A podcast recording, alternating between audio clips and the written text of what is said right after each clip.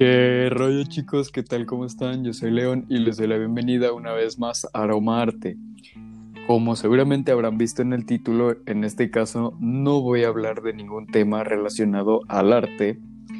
¿Por qué? Porque hace unos días yo iba en el camión o bus, como le llaman en, su país, y yo iba escuchando eh, la canción de Calle, de, de Calle 13, Latinoamérica yo, como seguramente sabrán, yo soy una persona muy nacionalista, yo amo a mi país, pero también aborrezco a mi país, aborrezco la situación en la que está en mi país, al igual que aborrezco la situación en la que están todos los países hermanos, como en el, país de Venezuela, de este caso mi hermano Freddy Bracho, que está de invitado. ¿Qué tal, Fred? Eh, todo relativamente bien, vamos, que estamos en Latinoamérica, no es como que todos los días vayan a estar de puta madre, pero hey, algo es algo. Claro, ¿no? Dentro de lo que se puede decir bien, pues estamos, estamos vivos, todavía no nos ha pescado la escuelita del terror del narco, entonces estamos bien, no hay pedo. No, y creo que eso es algo de lo que sí quisiera hablar más adelante. Y bueno, como les decía, en esta ocasión sí quise hacer un paréntesis. Realmente quise hacer un paréntesis porque es una situación que yo llevo mucho tiempo queriendo expresar, tanto mi opinión como mi forma de percibirlo. Y sobre todo es un tema que ya habíamos hablado y de hecho habíamos hablado hasta cierto punto tú y yo en, en un episodio anterior respecto a las drogas. Eh, tocamos de manera algo superficial la situación de cómo influye en los países de, América Latina, más concretamente México y Venezuela. Por si no lo han notado, Frederi es, es venezolano, entonces eh, yo creo que nos puede dar una percepción bastante más detallada de tanto de cómo era Venezuela en aquellos tiempos cuando era considerada el titán de Latinoamérica a como lamentablemente está ahora. Que eh, mm, desmiénteme o corrígeme si me estoy equivocando, he oído que están relativamente en mejora. ¿E-, ¿Eso es cierto? Que actualmente. Yo, yo, yo he llegado a escuchar que según eso están con un relativo progreso. ¿Cómo, cómo? Pues te mintieron descaradamente. Porque es que, es que no vamos en mejora, vamos cada día peor, sobre todo la situación económica. Coño, que hoy, hoy vi en Dollar Today y se suponía que el dólar estaba, un dólar cuesta un millón quinientos bolívares no, Y eso ya es, coño, bastante plata. O sea... Joder. Y aparte de la cuarentena, los trabajos que cada vez hay menos, aparte del hecho de que eh, la, inseguridad sigue siendo muy grande, incluso aunque esto es algo que es raro porque aquí en Venezuela tienes las mismas, hay las mismas probabilidades de que te atraquen en México a que te atraquen en Venezuela, son las mismas, pero la inseguridad es 10 veces mayor en Venezuela. ¿Por qué? Porque en Venezuela todo el mundo tiene miedo de que te pase algo mal.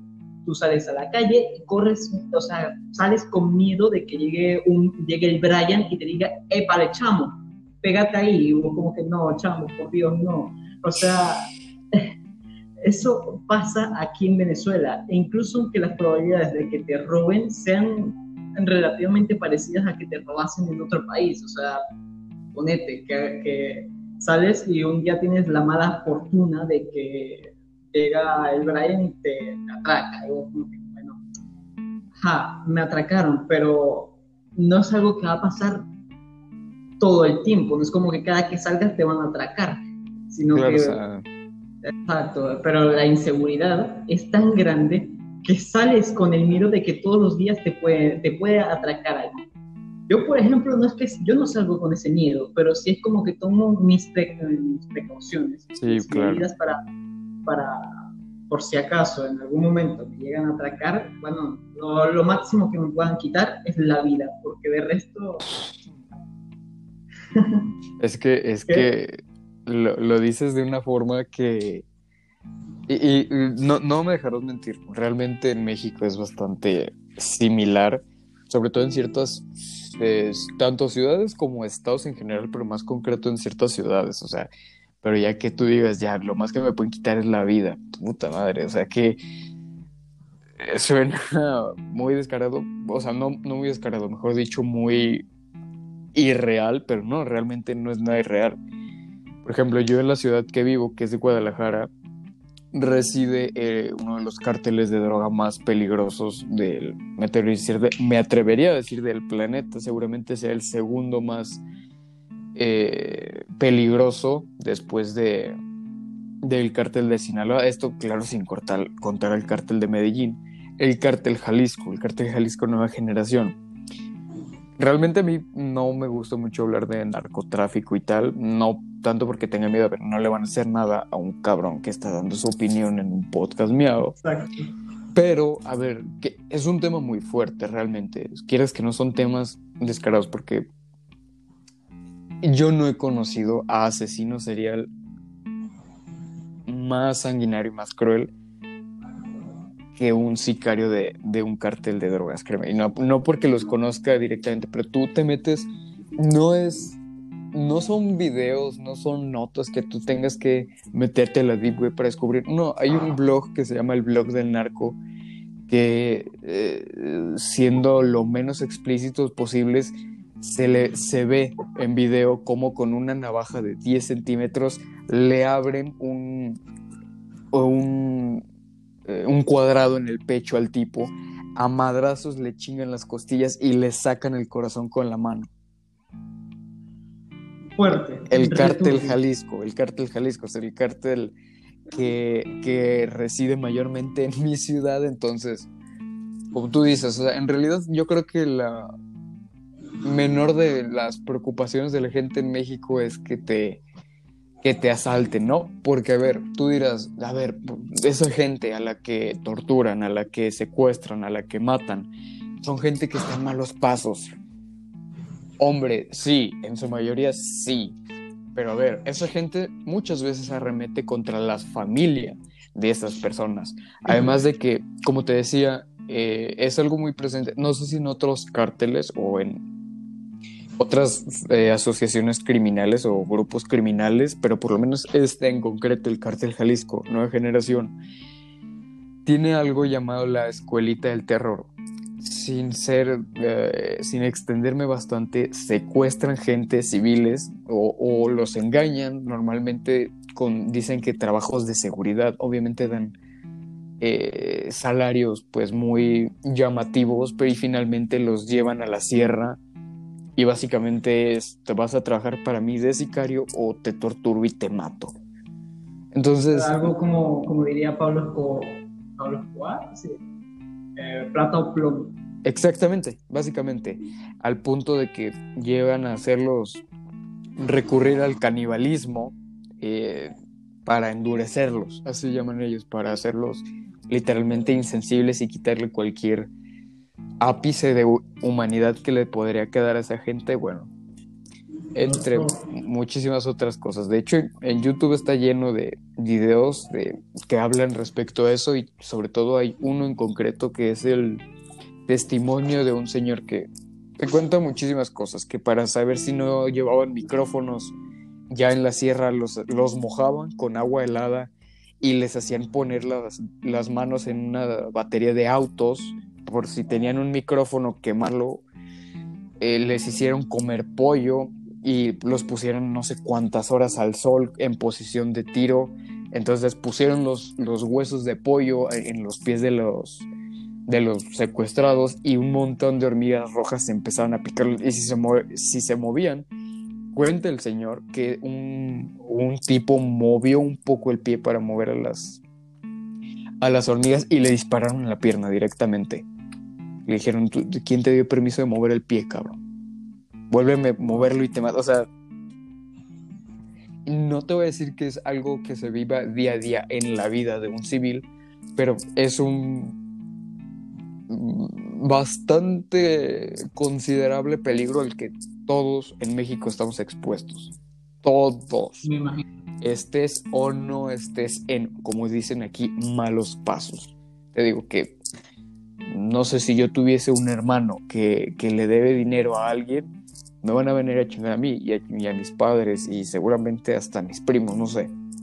Entonces, es algo que mucha gente no entiende, ¿sabes? Sobre todo porque México es un país que vive en una permanente narcocultura. Hay gente que le maman los narcotraficantes, que los ven como dioses, como héroes, y créeme que yo no, no sé qué hay más triste que ver a un asesino como un héroe. Eso es terrible. He visto mucha gente que tiende a romantizar a personajes como Pablo Escobar, el Chapo, asesinos, sicarios, y es terrible. Es terrible. Claro, o sea, gente que dice, ánimo Chapito, ojalá te vuelvas a pelar. O sea, como que te, ojalá te vuelvas a pelar, como que ojalá te vuelvas a escapar. Güey, no.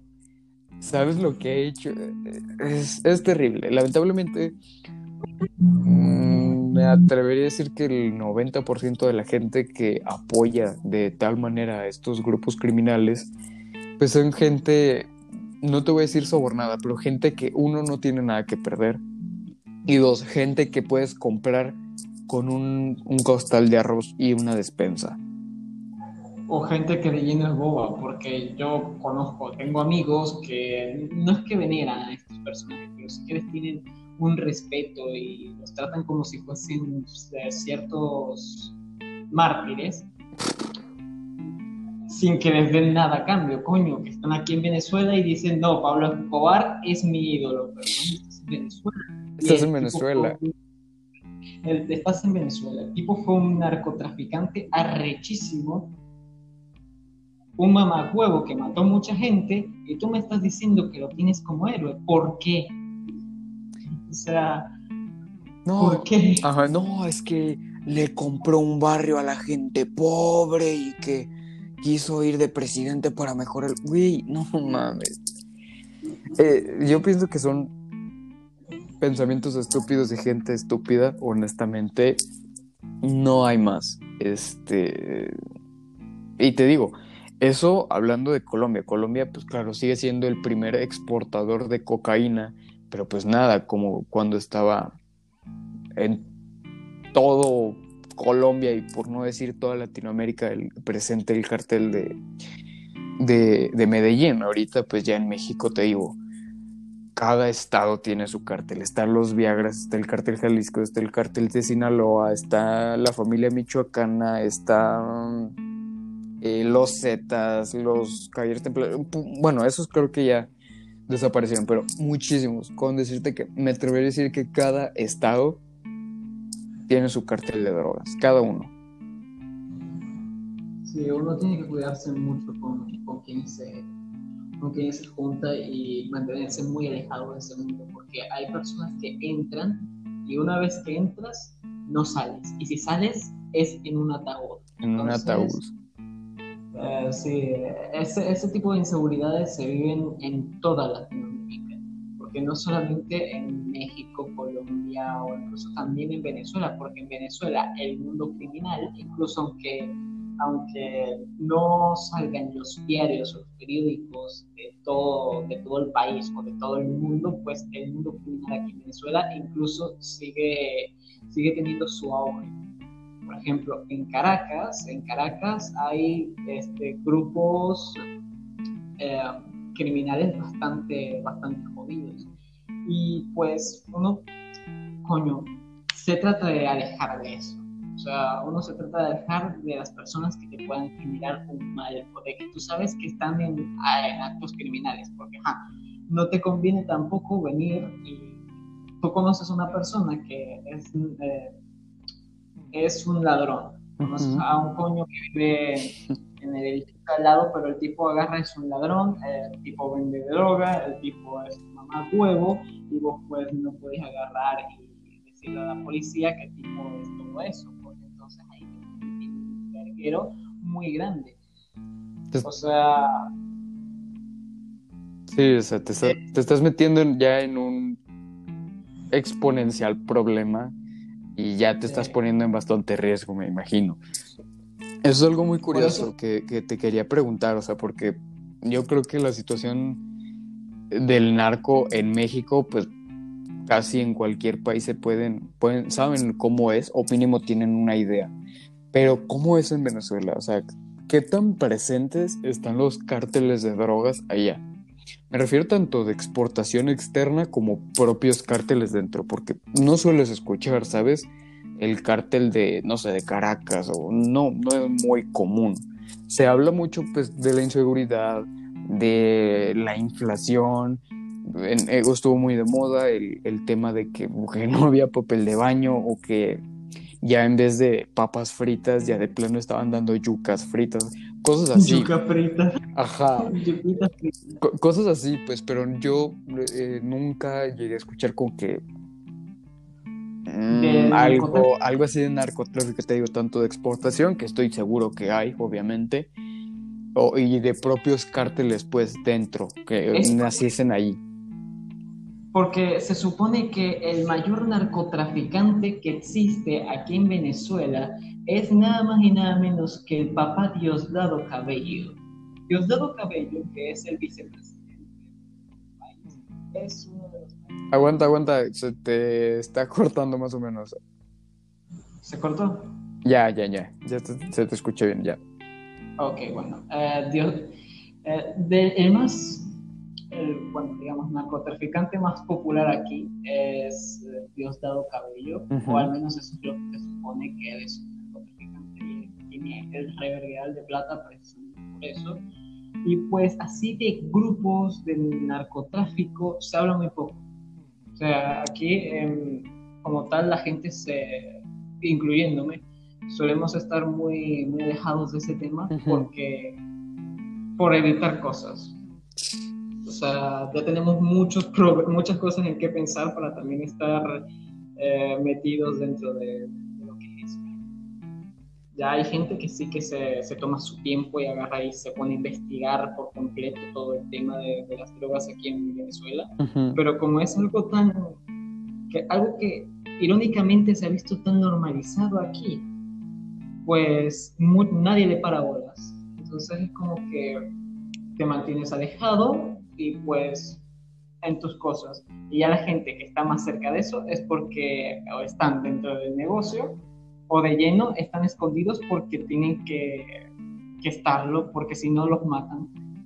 Entonces uno, uno trata de simplemente alejarse de eso, no, no, no saber mucho, mantenerse, como diría, como, como quien dice, en la bendita ignorancia. En, como quien dice, en su burbuja, manteniéndose pues lo más seguros que pueden. Sí. Me imagino...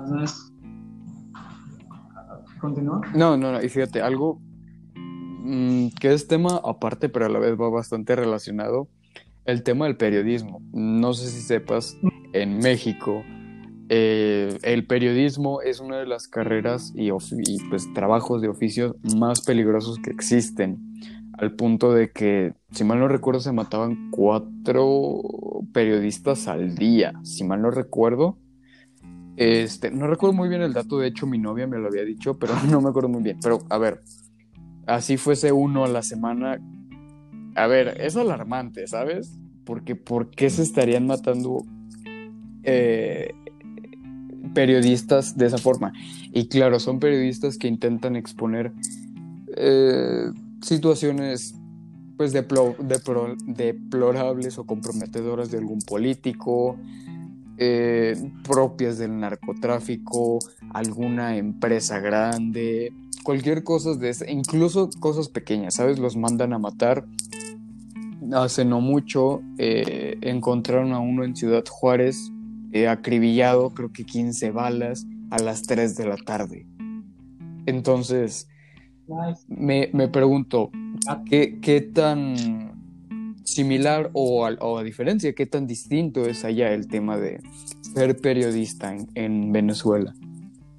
Aquí el periodista en Venezuela eh, depende en qué espectro político estás. Por ejemplo, si eres un mal bañado que trabaja, para, que trabaja siendo periodista, entre comillas, pero lo único que hace es difundir noticias de oficialismo, o sea, del PSU, ¿no?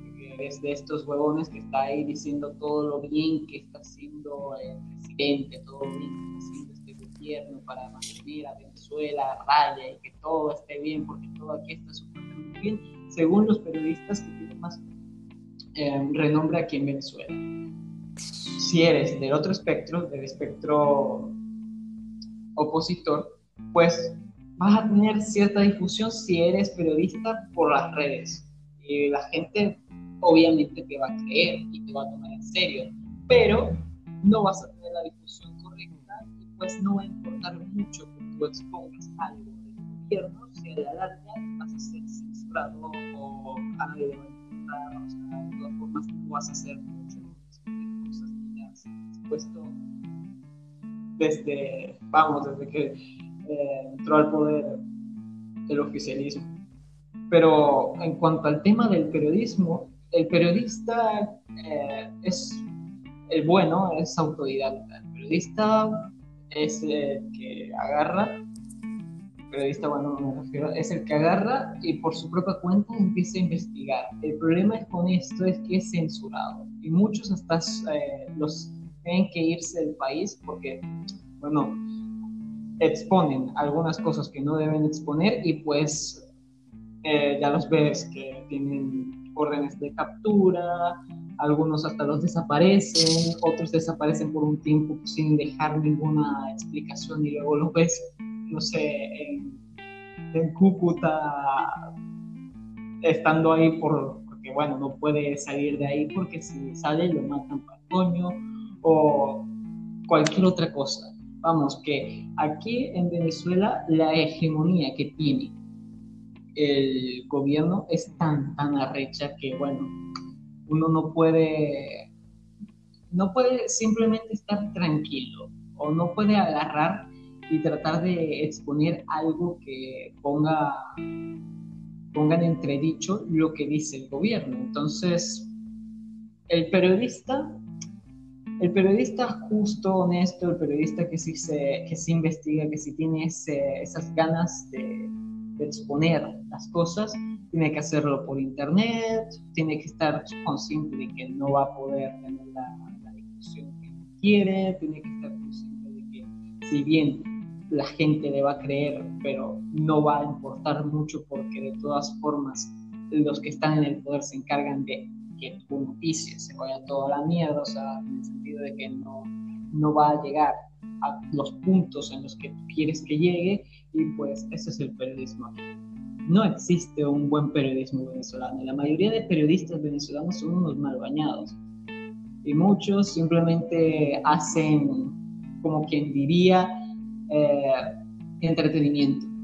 Entonces, el periodista promedio venezolano es el que se encarga de hacer de, la situación de Venezuela en la actualidad un patético chiste. Cosas como agarrar y hacer un, una, ¿cómo se llama esto? Una premisa sobre que en, Venezuela, en, el estado tal no hay, no hay productos de esto, de esto y aquello, entonces cuando lo publican, lo publican con un título medianamente gracioso, cómico, cómico y pierde completamente la seriedad del asunto. Entonces, las noticias que, sean, que salen al aire son las que, bueno, el gobierno quiere que salgan al aire. Entonces, el periodismo aquí es un chiste.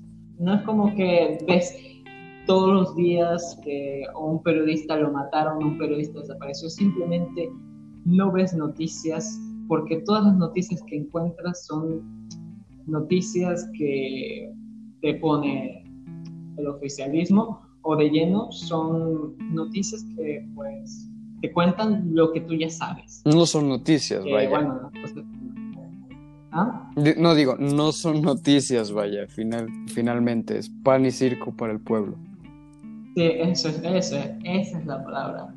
Pan y circo, eso es todo. Por, ah, ejemplo, agarran y en el noticiero de, las 12 cuentan un montón de cosas que están sucediendo y pues los únicos que hablan, que derecho de palabra, o los únicos que son entrevistados, son personas o personajes políticos o personas, que de lleno sus opiniones están a favor del, del gobierno. entonces es como que, ajá, bueno, perfecto. Entonces me estás, me estás mostrando media hora de personas que están diciendo que Venezuela va a salir adelante, va a salir adelante por, eh, por la gloria de Hugo Rafael Chávez Frías y el presidente Nicolás Maduro, y eso es todo. en eso se resumen todos los discursos y todas las entrevistas que hacen a todas las personas que aparecen en los noticieros. Y si no, es una viejita peleando porque, bueno, no hay gas aquí, hijo, no hay gas, necesito gas para cocinar.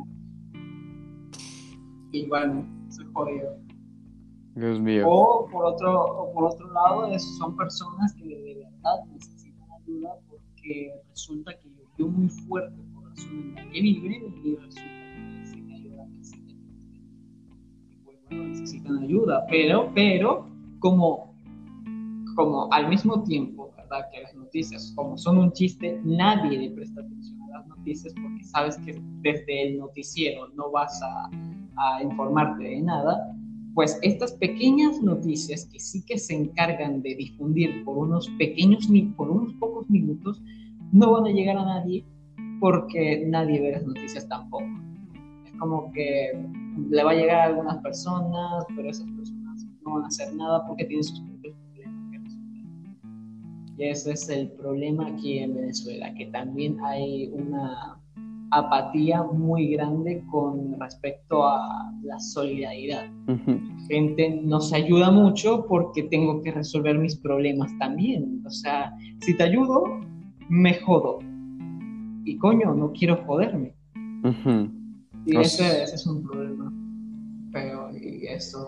Coño, que aquí en Venezuela, como viste, estamos hablando de lo patético que es el periodismo aquí en Venezuela y en, en, eso salió la tangente de lo terrible y patético que suele ser la solidaridad aquí en Venezuela, que es muy, muy pequeña, muy nula y muy pocas veces la vez.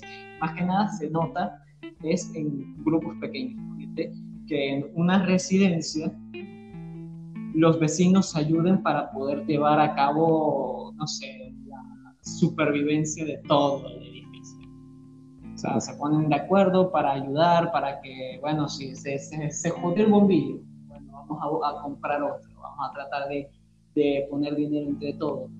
Ese, ese tipo de, de solidaridad se ve muy poco, está, eh, se ve nada más en pequeños grupos y tampoco es como que lo veamos mucho tiempo. Es como que nos ayudamos en un momento, luego estamos dos meses pasando verga y luego pues bueno, podemos ayudar cuando ya vemos que estamos en Y eso es jodido.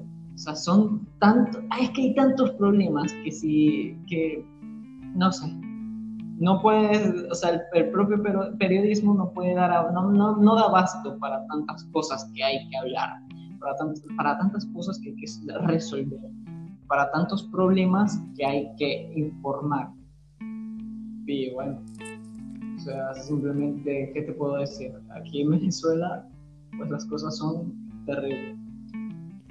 Básicamente se podría decir que los periodistas en Venezuela no es que corran un peligro al querer exponer algo, sino que directamente no les hacen nada, no corren ningún peligro, porque saben que lo que, quieren, lo que quieren difundir de valor no, no va a llegar a la gente y a la poca que va a llegar, pues no, le, no se va a tomar la molestia de darle difusión porque se está encargando de solucionar sus propios problemas y no tiene lugar a, solucionar los externos, ¿no? Por decirlo de una forma. Bueno, con que no corren peligro, o sea, recuerdas que sí te mencioné que hay que algunas veces a las personas que sí que tienen un poco más de difusión, a las personas que que tienen un poco más de, de fama, por así decirlo, o personas que tienen creyendo muestran evidencias o información que a, ninguno del gobierno le conviene que estas personas son terminan desapareciendo o son, son capturadas capturadas en el sentido de que las meten presas porque, bueno, por traición a la patria o porque están, por cualquier huevo, nada. Es como que aquí en Venezuela eh, la excusa es, es, poner una excusa, es como que te, te, meten preso, sabes por qué te están metiendo preso, pero ellos se tienen que inventar algo por lo que te están metiendo preso.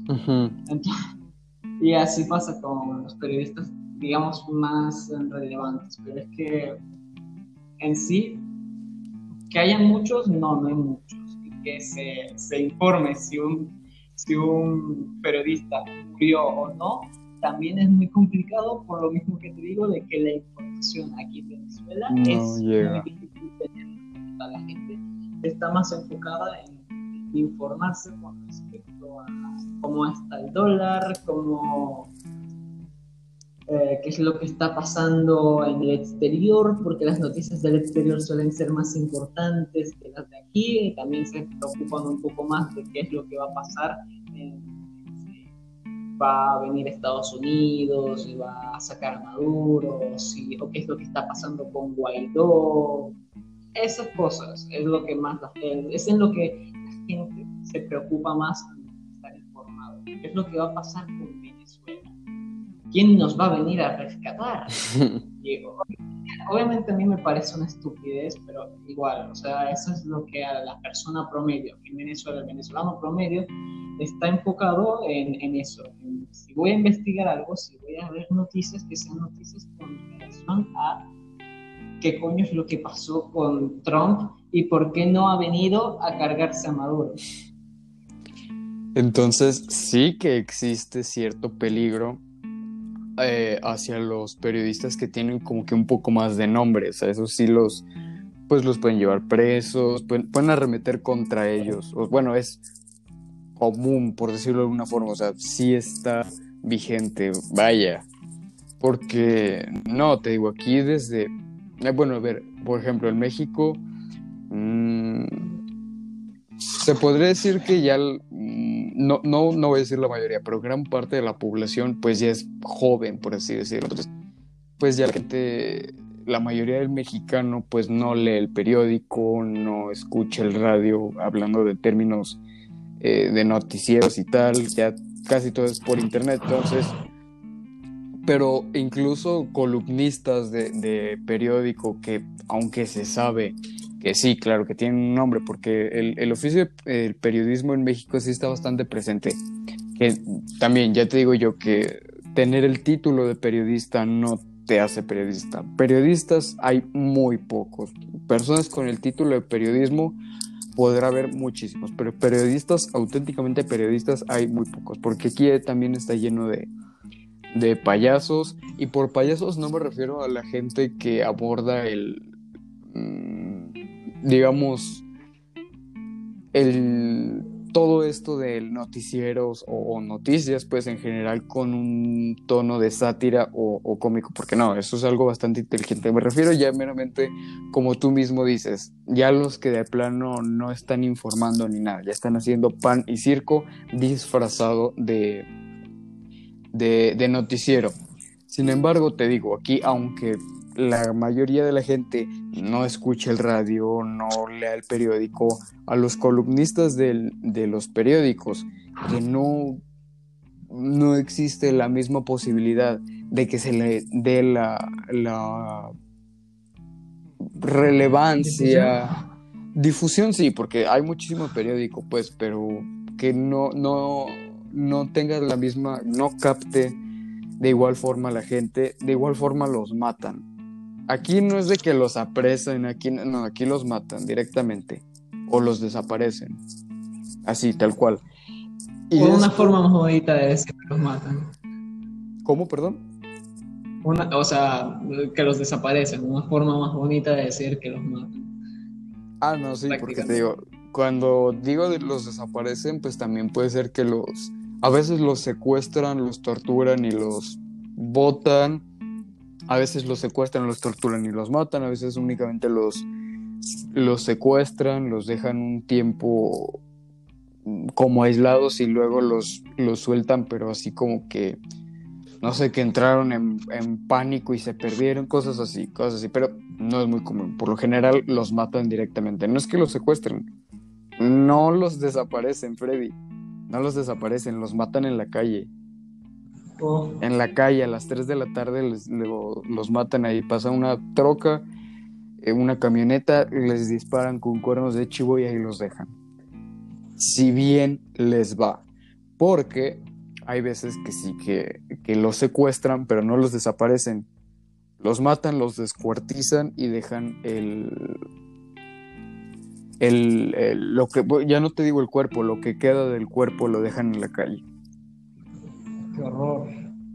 Sí, o sea, aquí no es de que los apresen ni pito, no. Acá directamente los matan, si bien les va en la calle. Si bien les va.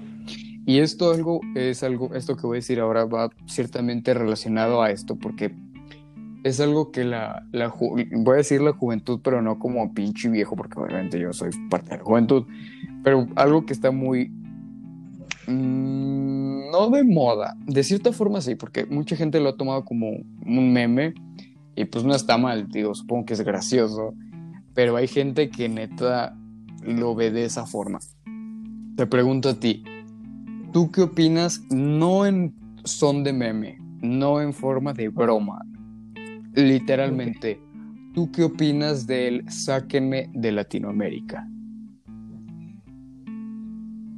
Opino que es que últimamente se ha vuelto un meme, pero es porque todo el mundo quiere salir de Latinoamérica. Es como que el meme más realista que existe. Porque la gente dice, ajá, voy a hacer memes de que, bueno, de que me saquen de Latinoamérica, de qué tal. Pero la gente en el fondo sí que se quiere ir de Latinoamérica porque es que ven, o sea, la gente en Latinoamérica ve que en, el exterior, en, coño, en Norteamérica, en, Europa, sobre todo en Europa, o en, Asia también, se vive una, una, se tiene una calidad de vida mucho mayor, mucho mejor, diez veces mejor que la que están viviendo. Y obviamente dicen, bueno, que en Latinoamérica están pasando un montón de cosas terribles terribles pues hay muchos problemas que yo de verdad no quiero vivir, que ya están, que, están resueltos en otras partes del mundo, que no hay tantos problemas, yo quiero vivir una vida tranquila. Entonces la gente obviamente a la hora de decir sáquenme de Latinoamérica, si bien lo está diciendo en tono de broma, pues algo de realidad hay en ello, algo no, mucha realidad hay en ello de verdad, mucha gente quiere irse de, Latinoamérica. Hay otras personas que no, que les encanta su país, que les gusta el continente, que les encanta la cultura, de, la cultura propia de, este continente, de Latinoamérica. Pero hay otras que no, hay otras que de lleno no, no se quieren aguantar estas cosas o que eh, quieren prever cosas malas a futuro y dicen, bueno, por más que ame mi país, yo amo mi vida y aparte quiero una calidad de vida mucho mejor. Y si tengo la oportunidad de irme, pues la voy a aprovechar. Y así, así pasa. Por ejemplo, a mí me pasa que, coño, a mí me encanta Venezuela. Venezuela es un país que por más que, se, por más que económicamente esté escoñetado, por más que hayan un montón de problemas, por más que todas las cosas que están sucediendo sean terribles, aún hay ese sentimiento de afecto hacia el país. Y es más, este se ve intensificado cuando te vas. No o sea, no sé si te has dado cuenta de que muchos venezolanos en el exterior siempre empiezan a tener este, este sentimiento nacionalista, se termina convirtiendo en un chauvinismo bastante asqueroso, cabe resaltar, pero coño, la gente no, no le gusta la idea de salir de Venezuela. No. Porque les gusta Venezuela, pero salen porque, ajá, las necesidades. Y cuando llegan a, otro país, pues bueno, eh, extrañan su patria, extrañan sus costumbres, extrañan todo eso y lo demuestran muy, muy fuertemente. Pero igual, se van porque es que en Venezuela no hay, no hay chances, en Venezuela no hay oportunidades. Y es que en Latinoamérica entera tampoco. Latinoamérica entera está pasando por muchos procesos y muchos problemas. Por ejemplo, Chile. Chile que en Latinoamérica es el país con mayor PIB per cápita, con mayor eh, PBA. Bueno, está pasando por, o sea, en el transcurso del año pasado, creo que del año pasado, sí, del año pasado y de este año, estuvo pasando por bastantes confrontaciones, por bastantes problemas civiles. Y coño, es un país que económicamente podrías decir que es estable o el más estable de toda Latinoamérica. Y estuvo pasando por muchos problemas sociales, por disturbios, destrucción de la, de la propiedad pública, de la propiedad privada, un montón de, de problemáticas que uno nunca no puede dejar pasar. E incluso aunque el, el día de hoy, a día de hoy, Chile siga siendo un país estable, no le quita el hecho de que coño, está pasando por problemas y estamos en eh, Chile está en Latinoamérica. Otro, otro país latinoamericano que está pasando por, por unas circunstancias bastante feas, eh, Perú. Perú hace un tiempo estuvo eh, con disturbios, hubo muertos. Sí, sí, sí, supe. Para, para sacar a, a Vizcarra y luego para sacar al otro. Y bueno, o sea, problemas hay. Y que la gente no quiera estar en Latinoamérica es completamente aceptable, porque hay tanta discordia que simplemente uno busca un lugar donde primero pueda trabajar y que con un sueldo mínimo pueda vivir o por lo menos pueda, no sé, no morirse de hambre. O quiere ir a un país donde, bueno, las cosas sean más calmadas, donde no hayan tantos problemas, donde la gente sea más tranquila, o donde, no sé, un país donde pueda decir que esté a gusto. Y hay gente que tiene sus motivos para no estar a gusto con el país donde le tocó nacer o en el país en donde está viviendo. Y no está mal expresarlo. Y eso es lo que te puedo decir. Pero en cuanto al meme, como ya expresé en todo esto, pues el meme existe por la razón de que a nadie le gusta vivir en Latinoamérica porque todos sabemos los problemas que hay en toda Latinoamérica. Y eso es todo. O sea, hay gente que se lo toma muy a broma, hay gente que, que simplemente utiliza el humor como una forma de, escapar de todos los problemas y pues eso es todo. El meme existe y existe porque refleja una realidad, que nadie quiere estar acá. Eso es una realidad y a ver, ¿quieres saber mi opinión? A ver. Yo creo que no hay nada más puto que irte de tu país por algo como eso. Te lo voy a decir de esta manera, porque a ver, y, esto no lo voy a decir de, en, son de los inmigrantes, porque créeme, eso sí lo puedo entender bastante bien. Pero voy a tomar de ejemplo un argumento que, a ver, yo, eh, eh, ojo, esto lo voy a decir en como citando a un movimiento también muy eh, presente tanto en, principalmente en México y en Chile, en toda Latinoamérica, pero sobre todo en México y en Chile, el movimiento feminista, ojo, no estoy citándolo para gente que posiblemente se puede enojar, estoy citando algo que el propio movimiento ha dicho. No se va a hacer una revolución pidiendo permiso.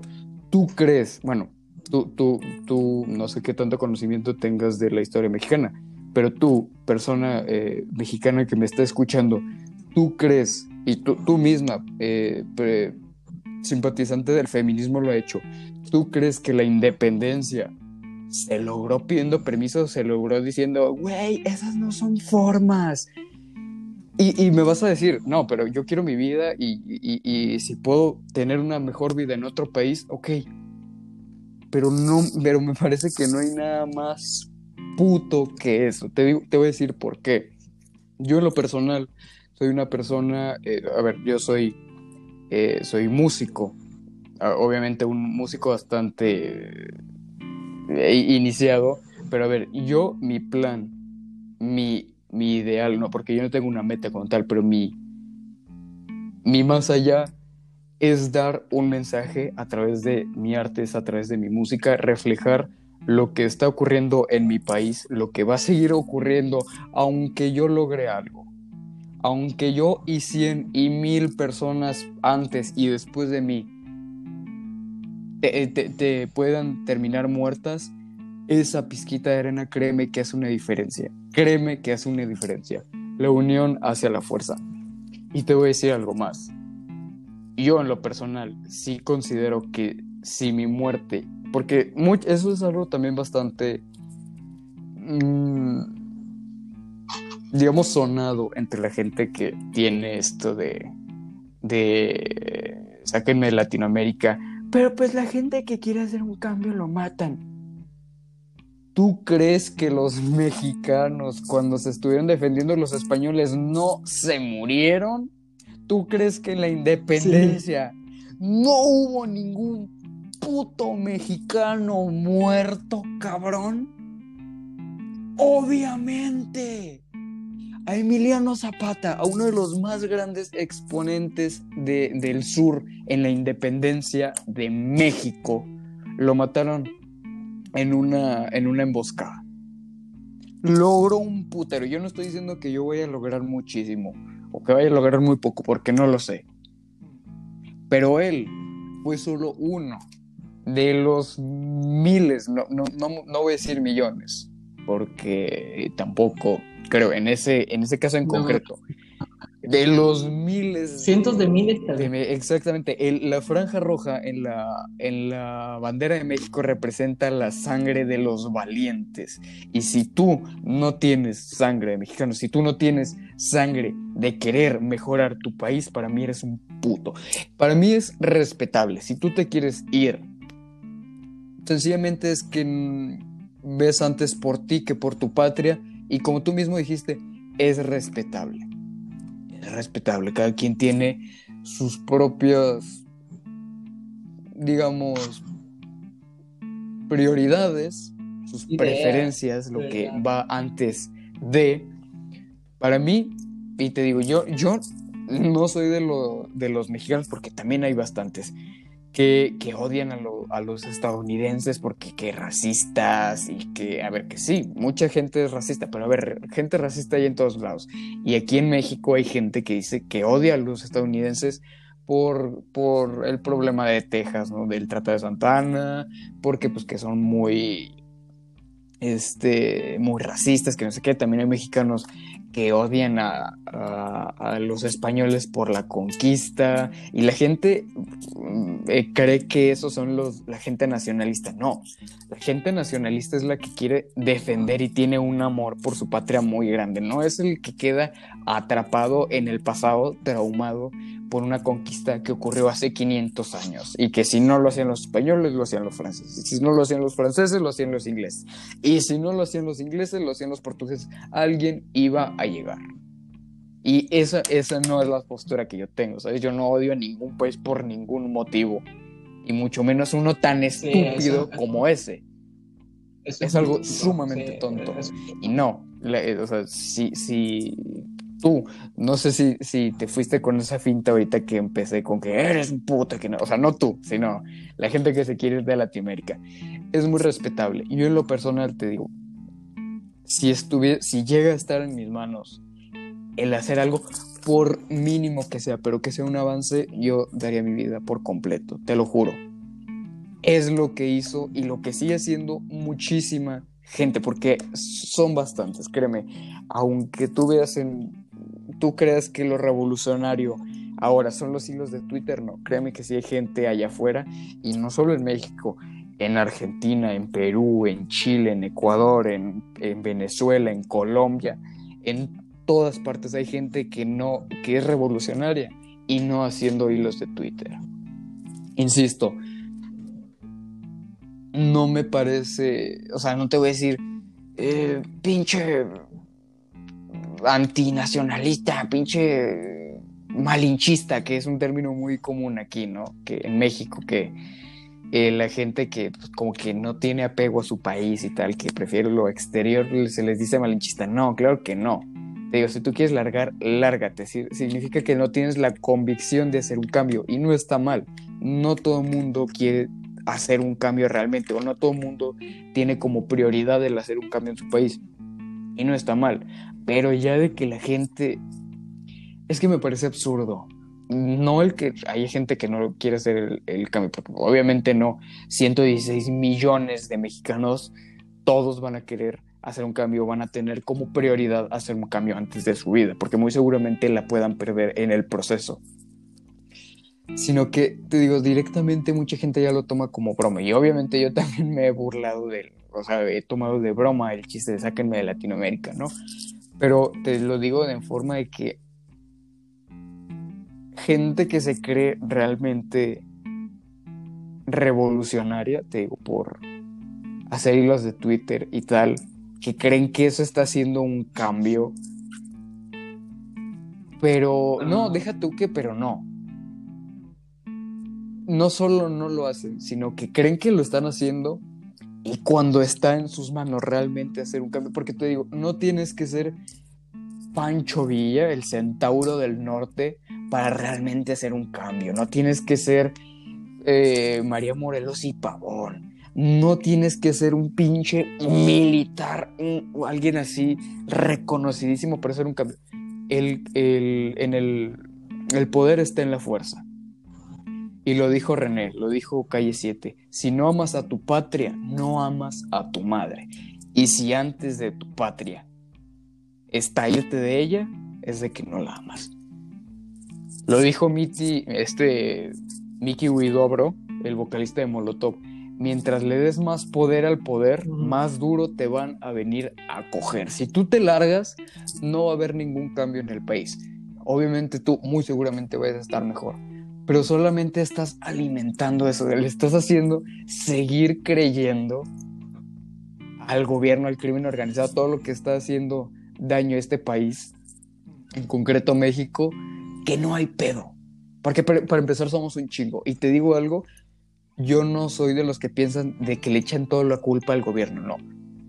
Honestamente yo pienso que es 60% culpa del gobierno y 40% culpa del mexicano porque el mexicano es agachado, huevón, egoísta, malinchista y cobarde.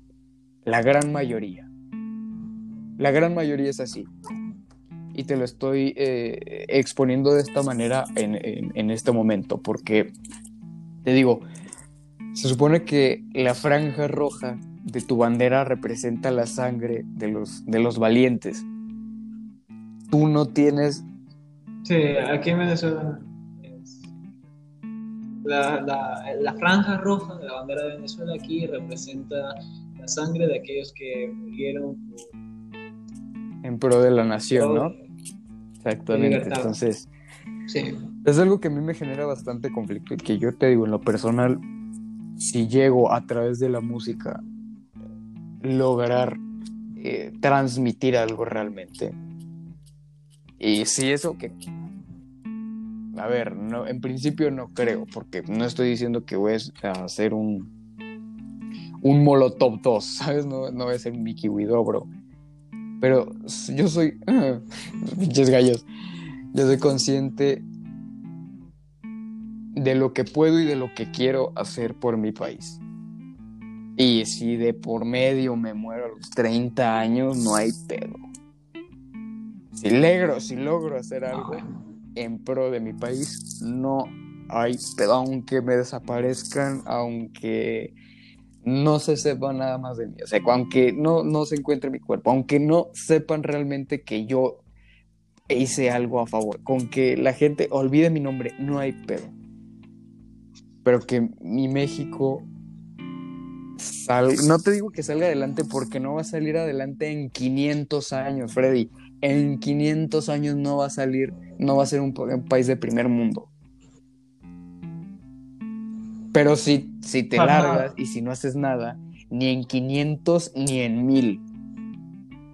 Entonces, Esa es mi opinión. Sin embargo, te digo, lo veo muy distinto a la gente que lo que lo que sale de sus países por eh, inmigrantes, ¿no? Porque te digo, exactamente, honestamente no creo que sea lo mismo, porque tú que te tú que te quieres largar de, de, Latinoamérica, pero te crees revolucionario mandándote, haciendo hilos de Twitter desde tu iPhone, cabrón, no seas puto. Eso, es bueno, sí. O sea, que desde fuera puedes concientizar, que desde fuera puedas ah, tratar de hacer que las personas que estén adentro puedan, tengan, tengan convicción de que, puedas hacer eso, lo puedes hacer. Pero hay personas que de verdad, por ejemplo, aquí en Venezuela hay personas que salieron de Venezuela porque, por la alta necesidad y hay otras que salieron de Venezuela porque si se quedaban aquí los metían presos. exactamente. Entonces, esa es la diferencia también con, con, respecto a las personas que se quieren ir porque no quieren seguir en, Venezuela. Pero es que, por ejemplo, aquí en Venezuela pasa que nadie quiere estar en Venezuela porque hay cortes de luz, acá, todos los días hay un corte de luz. Eh, nosotros teníamos preparado este podcast para la tarde y lo estamos grabando ahora en la noche porque a mí se me fue la luz por cuatro horas. O sea, están los problemas con la luz, los problemas con el agua, que el agua viene completamente sucia y se tarda cada dos semanas en llegar. O sea, tenemos agua. También están los problemas de, como te mencioné anteriormente, de la inseguridad. Todo el mundo tiene miedo de salir a la calle porque, bueno, te puede, o sea, tienes la mentalidad de que te pueden atacar. Y eso, coño, es un problema serio. También, los problemas económicos los, los problemas de trabajo. Con esto de la cuarentena, muchas personas perdieron su trabajo y muchas personas estuvieron pasándola feísimo, feísimo. Y bueno, o sea, lo que pasa aquí es, es terrible y pues yo entiendo a las personas que simplemente no quieran estar en, en Venezuela y cuando mucho en Latinoamérica, porque dicen, yo yo estuve en Venezuela. Yo no quiero ir a un país que probablemente tenga problemas o que pueda llegar a tener en un futuro los mismos bien, que cualquier otro país es mejor que Venezuela, eso lo podemos poner en cuestionamiento. Pero las personas tienen que velar más que nada por, eh, por, por su familia, por, por su futuro, por ver qué es lo que de verdad es es relevante, porque ja, tú amas a tu patria, tú amas a tu país, pero sabes que si te quedas aquí, tienes la oportunidad de salir. Si te quedas aquí, sabes que si te quedas en, el país, muy probablemente pierdas la oportunidad de irte ya después no puedas volver a, ya no puedas tener la oportunidad de hacerlo. Y que aparte parezcas de, de un montón de problemas que fuera puedes solventarlos pues trabajando, echándole bolas un montón y ver qué es lo que puedes hacer para poder tener una vida, coño, más estable de la que pudieses tener en Venezuela en 20 años. Que, un, que para poder comprarte un, un PS5 aquí en Venezuela, por ejemplo, para poder comprarte un PlayStation 5 tendrías que trabajar el equivalente a 48 millones de horas. O sea, imagina, 48 millones de horas. Verga, no. O sea, obviamente la gente tiene, o sea, piensa más en sí misma porque el ser humano es así. El ser humano piensa en sí mismo y es un tanto egoísta.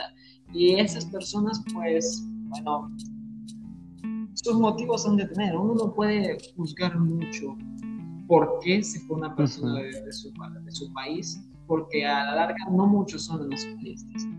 Más, yo he tenido debates y discusiones con personas que de lleno piensan que el nacionalismo es algo malo y negativo, cosa que yo personalmente pienso que no es para nada cierto. O sea, es, es negativo no tener un sentimiento nacionalista. Pero yo no juzgo ni tampoco pienso que sean sendos mamagüevos aquellos que se van del país. Lo que sí pienso que son sendos mamagüevos son aquellos que se van del país y luego están apoyando al gobierno que hizo que este país se fuese a la mierda en primer lugar. Por ejemplo, esa, esa gente sí que es mamagüevo. O como tú mencionabas, estos, entre comillas, revolucionarios que se van del país empiezan a tuitear cosas como que, fuerza, ¿qué tal? Aquí estamos haciendo el cambio. ¿El cambio desde dónde? Si no estás haciendo un Sevilla.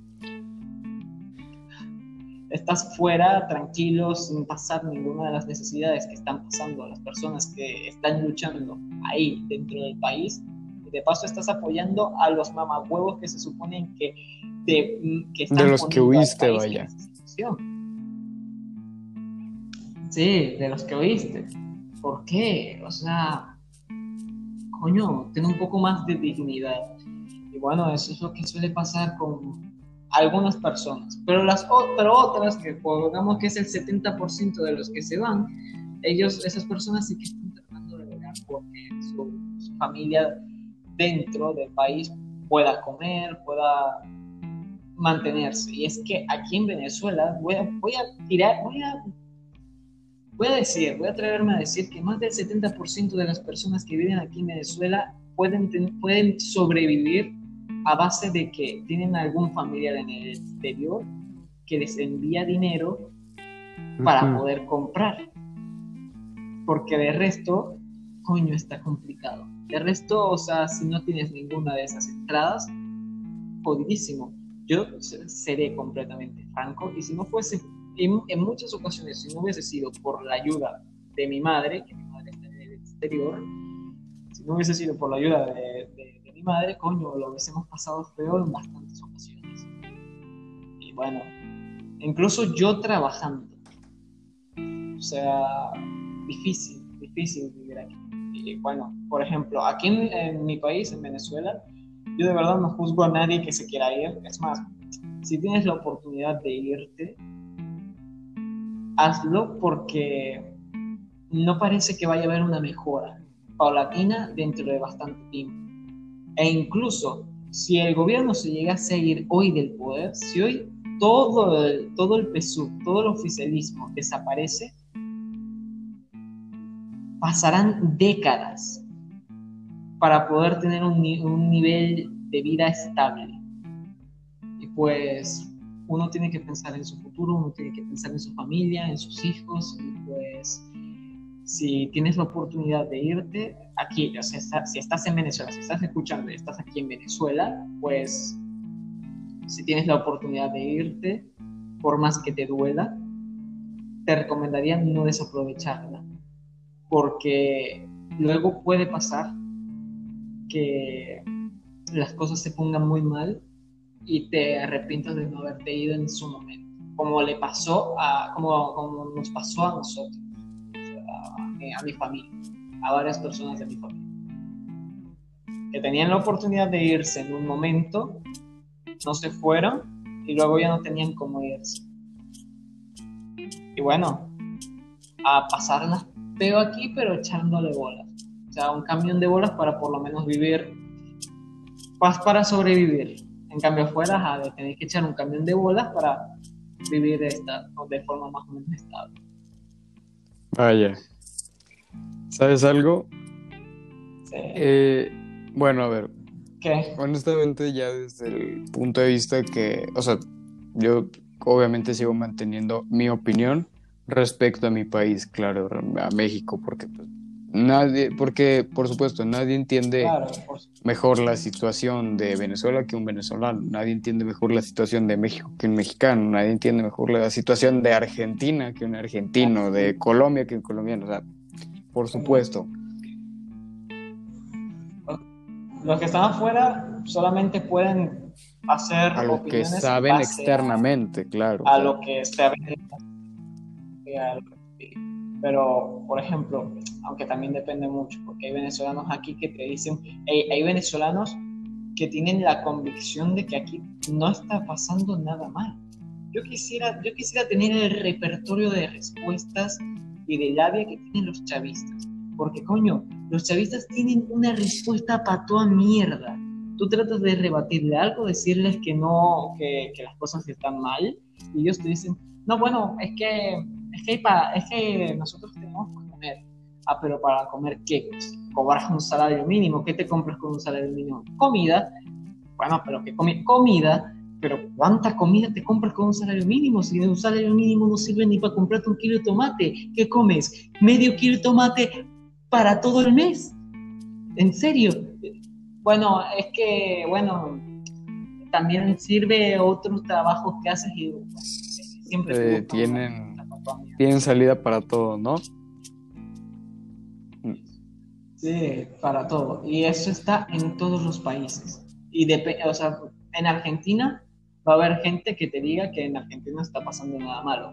Incluso aunque la moneda se esté devaluando, aunque haya problemas económicos muy arrechos o aunque tengan una presión fiscal arrechísima, en Argentina alguna que otra persona te va a decir que nada está, que nada está mal. En México igual, alguna persona claro, alguna te va a decir que hay problemas cuando se Y que esa persona no esté pasando problemas es otra cosa, pero que los demás no los estén pasando. Y ahí está el problema, ¿sabes? Porque, a ver, por supuesto, que una persona no esté viviendo un problema como tal, o sea, en carne viva.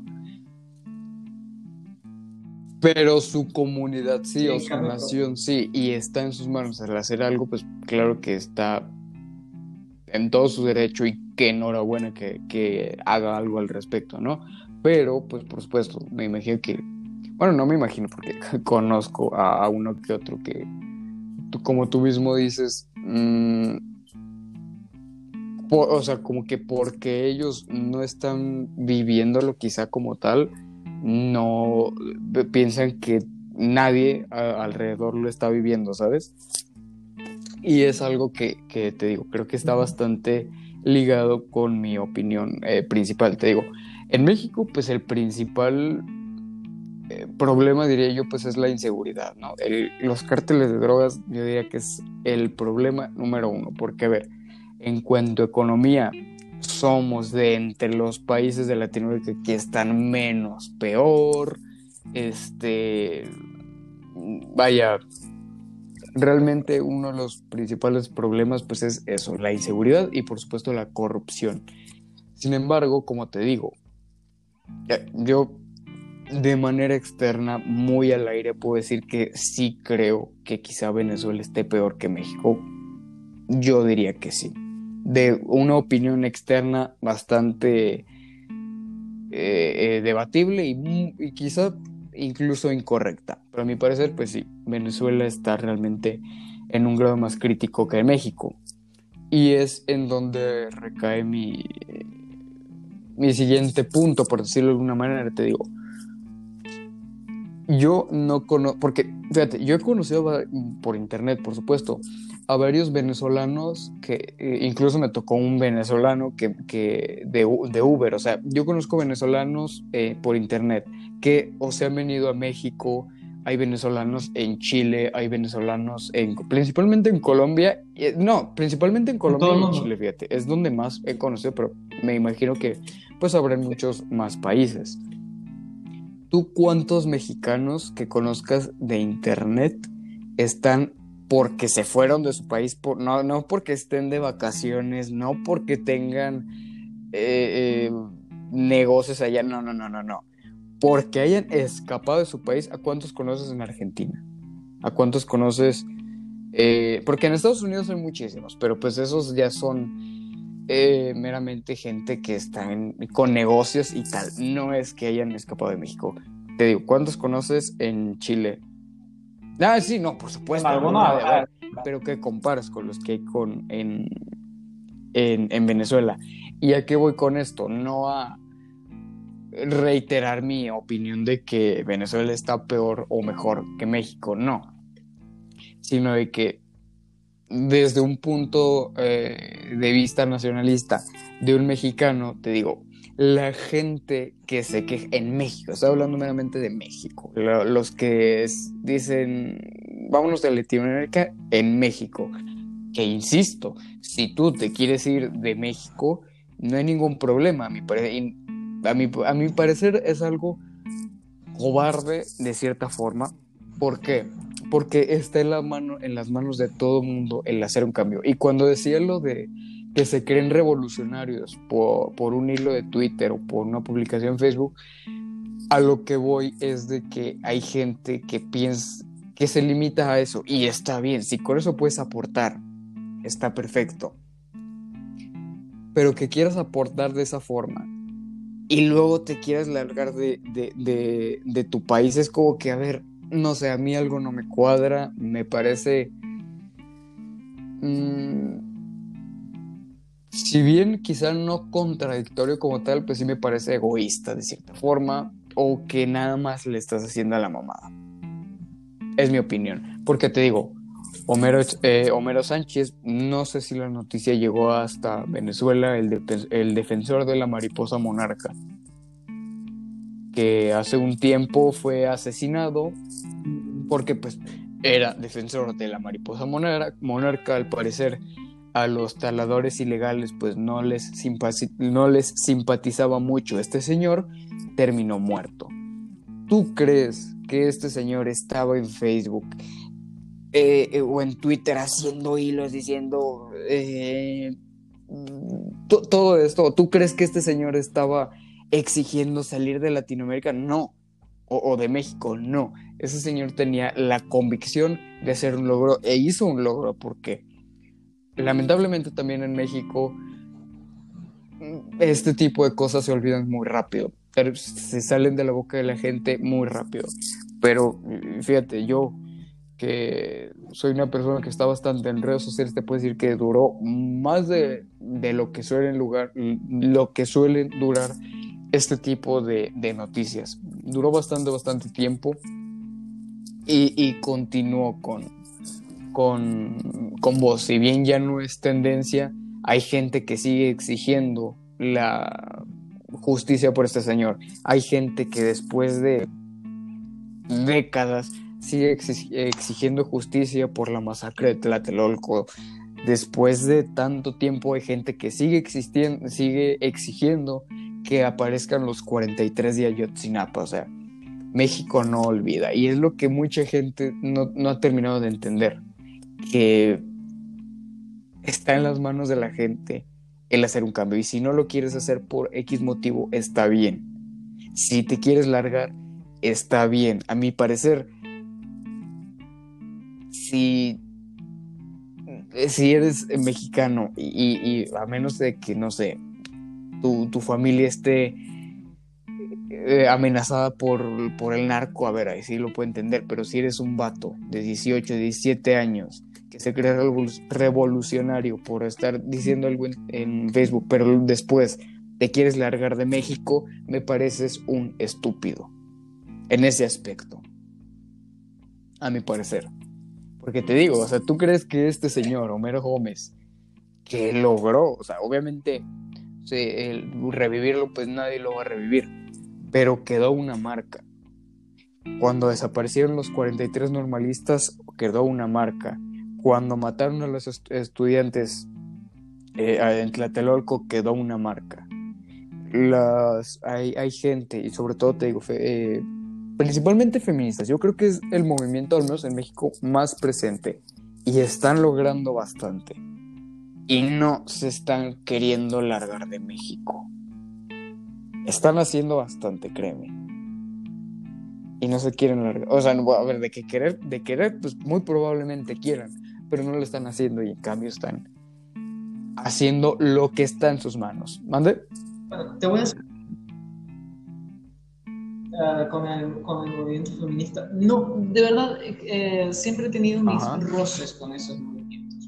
Porque, bueno, es muy notorio el hecho de que siempre suele salir a la luz lo malo de esos movimientos. Y hay, muchas cosas que yo discrepo mucho con el, movimiento feminista, porque, bueno, el movimiento feminista suele estar muy a favor de, de suele ser más que un movimiento feminista, un movimiento hembrista que trata de, ser de, la supremacía de la mujer por sobre el hombre. Y bueno, el movimiento feminista a lo largo, a lo largo de, del tiempo, por lo menos en esta década, se ha vuelto más que nada un movimiento que va en pro de ser eh, propaganda política de izquierda, de la cual, por ejemplo, hay cosas que proponen que yo no, que yo no estoy de acuerdo, pero más allá de eso, o sea, sí que alguna que otra cosa han de, han de hacer por lo que ellos quieren,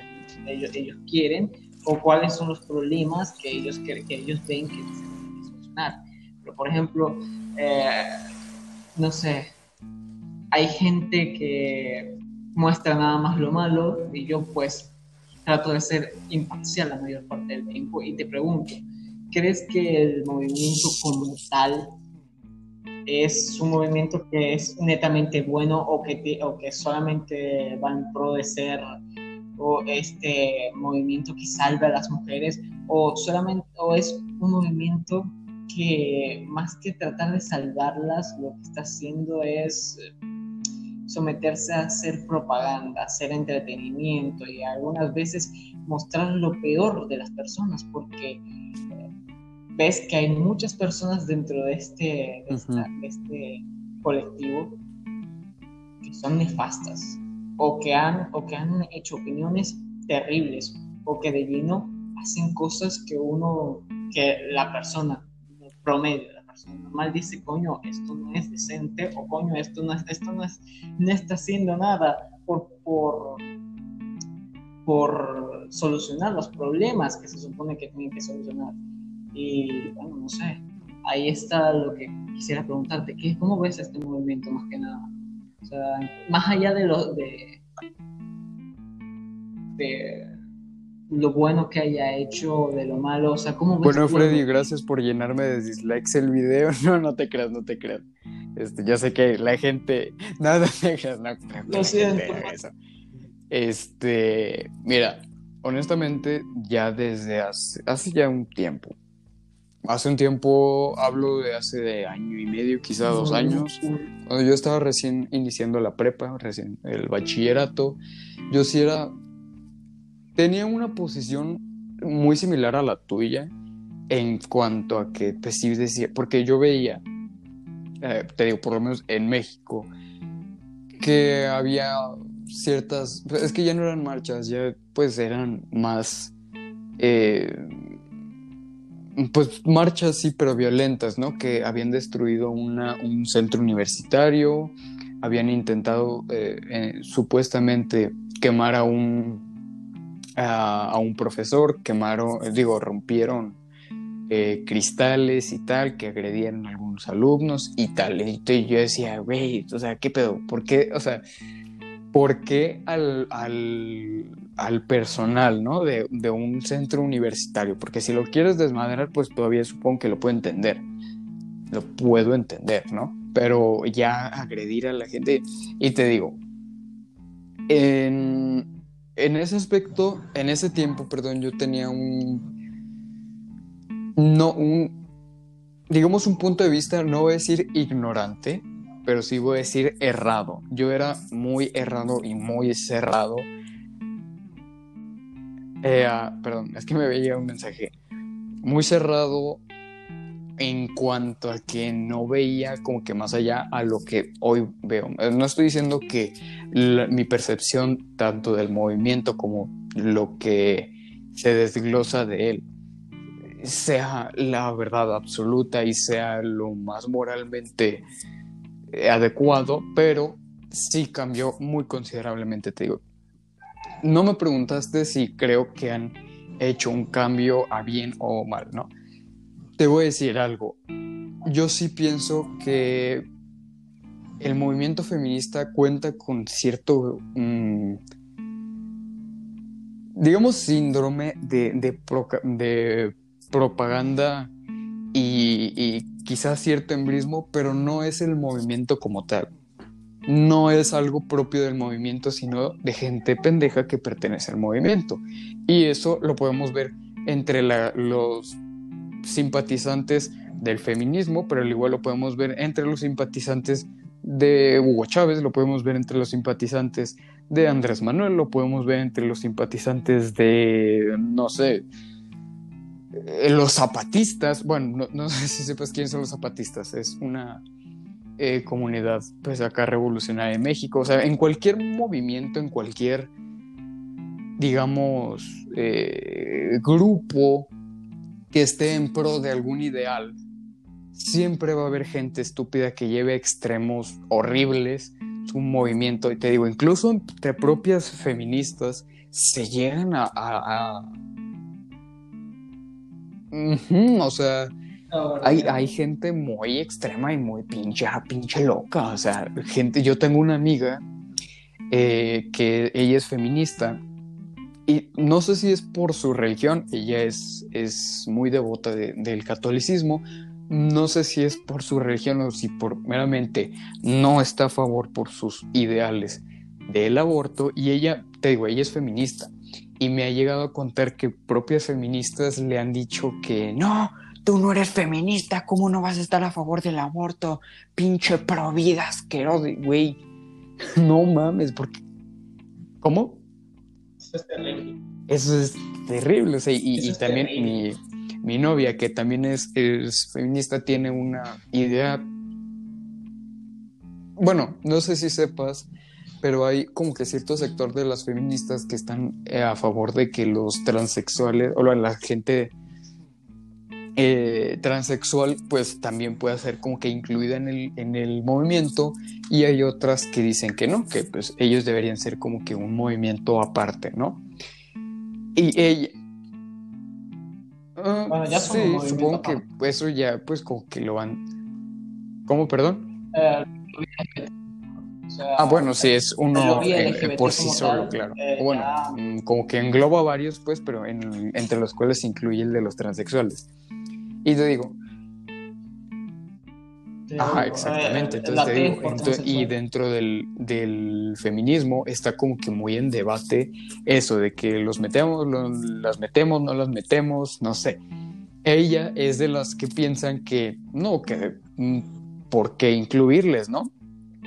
Sino que, y, igual mucha gente me ha dicho que para personas le han dicho, no, eso no es, eso no es ser una feminista, eh, eso no, no, que, qué sororidad reflejas con esto, eh, tú no eh, eres, dice que le han llegado a decir transfóbica por eso, y es como que, a ver, eso ya obviamente es, son pensamientos muy radicales, muy extremos y muy estúpidos. Sin embargo, yo no creo que esto esté como que, digamos, sea, no, que, no que sea algo propio de las feministas o del movimiento como tal, sino que gente loca hay en todas partes, honestamente.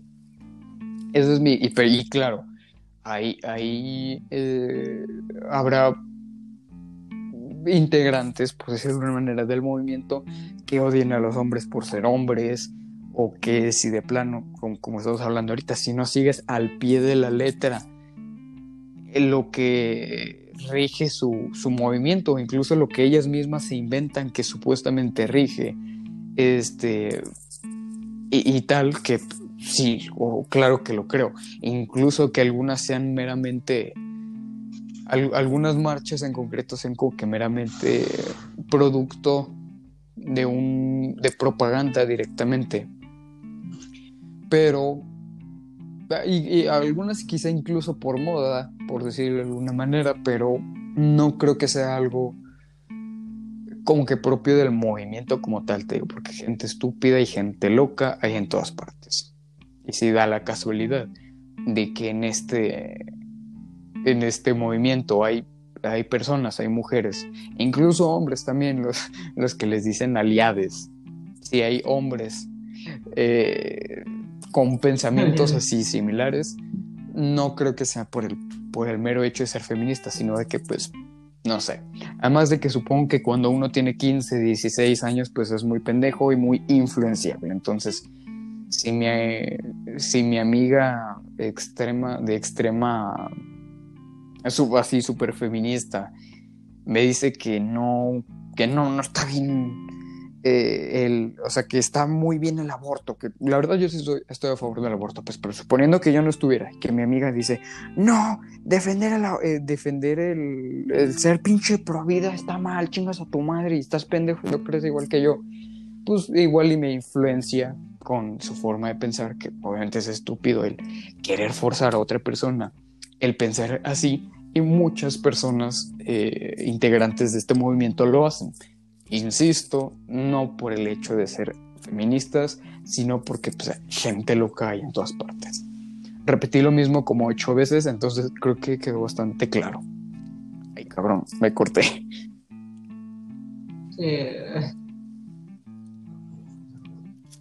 Bueno, me puse a pensar, eh, dije, coño, este tema del feminismo está bien, pero para otro podcast porque no se está... De hecho, aparte de que, mira, en realidad, te digo, ya el podcast va meramente de arte, en teoría. Bueno, no en teoría, va de arte.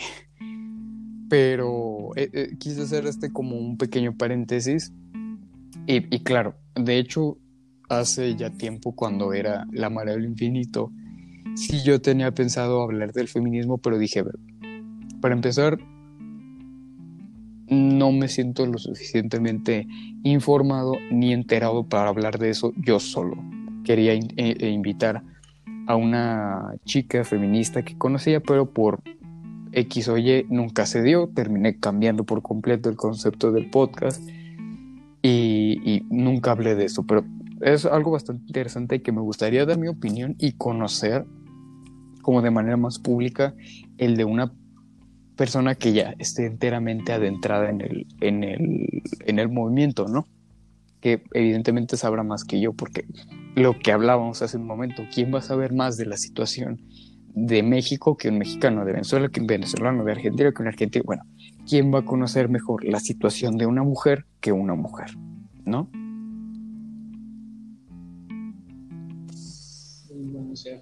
Aunque también hay varios, varios libros que, que te hablan sobre, sobre el feminismo. O sea, creo que el más, uno de los más recientes, uno que sí te recomendaría, por ejemplo, no sé, lo publicó este sujeto Agustín Daje, que, que, llamado... El, el libro negro, el libro de, negro de, ¿qué, la perdón? Izquierda. O sea, para conocer sobre la historia Ajá. de la nueva izquierda. Ese libro, o sea, habla sobre, el sobre la historia del feminismo prácticamente tiene varios capítulos hablando sobre el feminismo. Y luego, obviamente, el libro se la pasa refutando todo lo que tiene que ver con el feminismo de tercera ola, que es el feminismo del siglo XXI. Eh, pero hacerte una idea. sirve muy bien para poder. O sea, sirve muy bien para comprender lo que es el feminismo a lo largo de toda su historia, quiénes fueron sus exponentes, qué era lo que pensaban, por qué se reivindican, por qué los autores reivindican el, el, feminismo de primera ola, pero no el feminismo de tercera ola. O sea, es un libro bastante interesante, ¿no? Que mucha gente sí que lo, que mucha gente de izquierda o mucha gente, muchos feministas, no les, no les haya gustado porque, bueno, es un, li un libro que critica al feminismo. Coño, tiene sentido que no les guste, pero, coño, no hay una mejor forma de entender algo que viéndolo desde, la, desde una perspectiva crítica. Entonces, si el, li el libro funciona para entender la historia y si y lo lees y dices, coño, tiene bastante sentido. Luego ya lo puedes comparar con otros autores feministas eh, y ver qué es lo que puedes hacer con ello. O sea, en, o sea, si quieres informarte, no es tanto, bueno, irte con alguien que esté en el movimiento, sino de lleno leer los exponentes del movimiento. Y ya luego ver qué es lo que, lo que sale. O sea, no, por supuesto. Una pequeña recomendación si quieres. Y ya, ya con, con respecto a, a lo de, a lo de mis, mis posturas con respecto al feminismo, a, al aborto y todo eso, yo siempre he tenido una postura con respecto al aborto bastante conservadora, en el sentido de que no estoy de acuerdo o al menos no considero que el aborto per se solucione los problemas que la agenda feminista actual te plantea que solucionaría. Y tengo mis posturas con respecto al aborto, con respecto a bastantes temas que la agenda feminista hoy por hoy quiere reivindicar y quiere poner. Y yo, obviamente tengo mis discrepancias, pero más allá de eso, coño, poco más. O sea, yo tengo mis posturas y si bien son un poco alejadas a las que tú pudieras tener, pues no está de más resaltarlas ya. O sea, a la larga solamente es una conversación. Bueno, un podcast es para agarrar y, bueno, discutir diferentes ideas. Aunque en este momento es, el tema sea... No, por supuesto, y, también ya para eh, cerrar el tema del feminismo, yo en primera, en primera instancia, yo personalmente, le, Rodolfo León, no te voy a, a criticar porque estés a favor de, bueno, en contra en este caso más bien del, del aborto y te voy a decir por qué. Para empezar porque es muy estúpido. Y el que yo esté a favor del aborto no significa que sea, por así decirlo, una verdad absoluta o que sea lo moralmente correcto ni lo moralmente incorrecto. A, final, a fin de cuentas, son ideas de cada persona.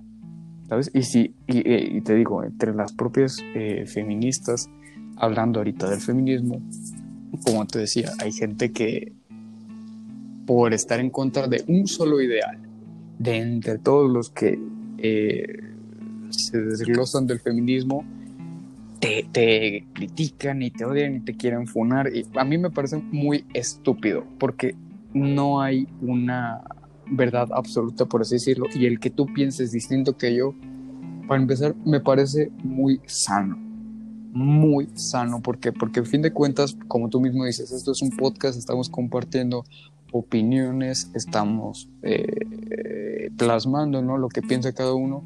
Y ya te digo yo que ni no pienso que el aborto esté bien ni que esté mal el, estar a favor o en contra. No está mal estar a favor ni está mal estar eh, en contra, ni viceversa. Para nada.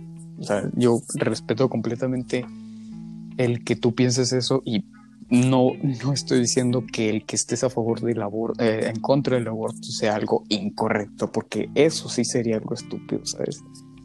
Por completo.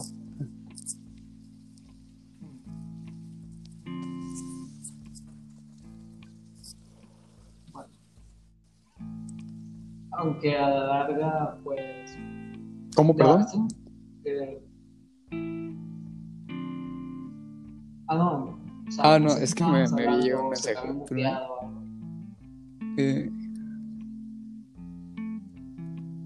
Ah, no, no, simplemente estaba diciendo, iba a decir que, bueno, eso, o sea, todos tenemos diferencias a la hora de pensar, de plasmar nuestras ideas, sea, un libro, un podcast. Por supuesto.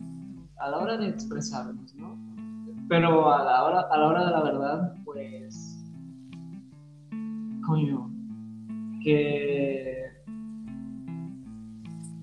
Pues sí, tenemos ideas diferentes, pero a la hora de la verdad,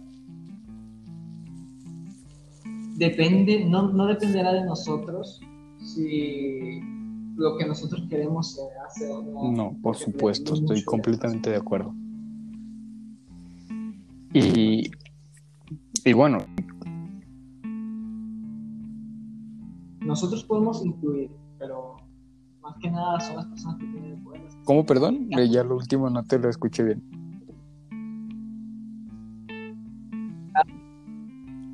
Ah, no, es que eso fue ah, no, Resulta que no se quiere morder el cable del micrófono. lo trague, no Y bueno, este.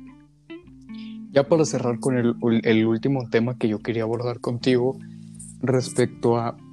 ¿Tú qué crees? Respecto a Latinoamérica, ya volviendo al tema principal del, del episodio. La situación en general a largo plazo tú realmente crees que pueda haber un cambio. No que pueda haber de que sea posible, porque por supuesto que es posible, en mi opinión, sino de que crees que lo vaya a haber. No te estoy diciendo en cinco años, porque si bien puede haber un cambio, por supuesto, no va a ser un cambio exponencial o un cambio que rote en 360 grados el, la situación, ¿no? Sino que tú crees realmente que pongamos 50 años en tu país. Tú dime de tu país y ya te diré yo del mío. ¿Crees que en 50 años puede haber un cambio, obviamente a favor, o sea, en el bienestar de tu país? Obviamente estoy hablando de, del, del pueblo, de la gente, no del pendejo de Maduro.